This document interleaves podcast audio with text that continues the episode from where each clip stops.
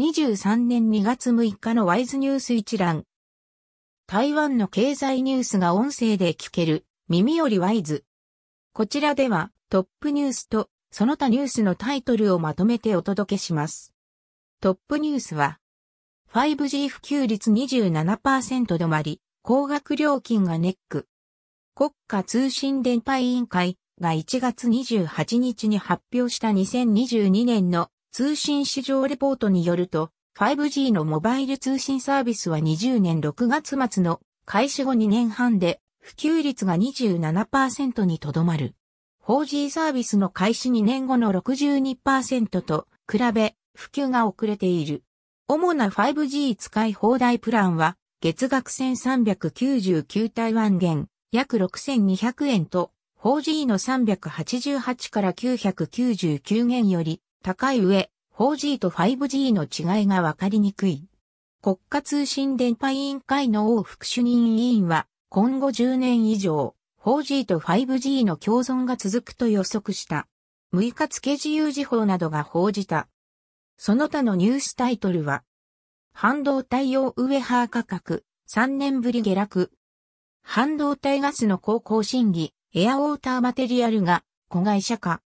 LED 作用手のエノスター、TV、IT 製品向け緊急受注。ラーガン、1月18%減収。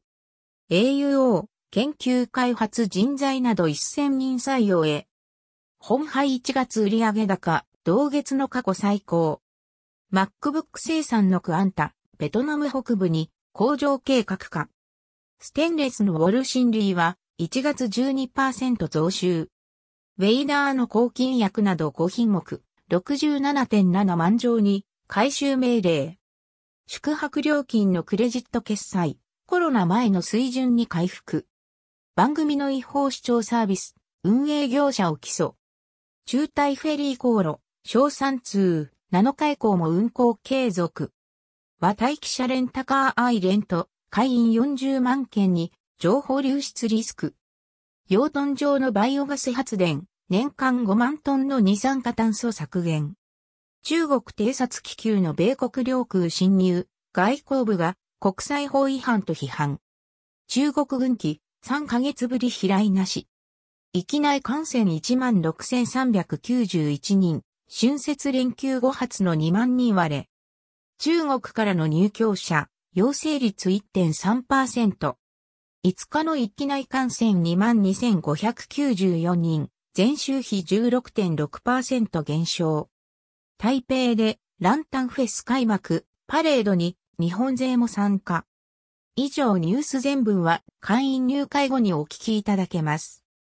購読、指読をご希望の方は、ワイズホームページからお申し込みいただけます。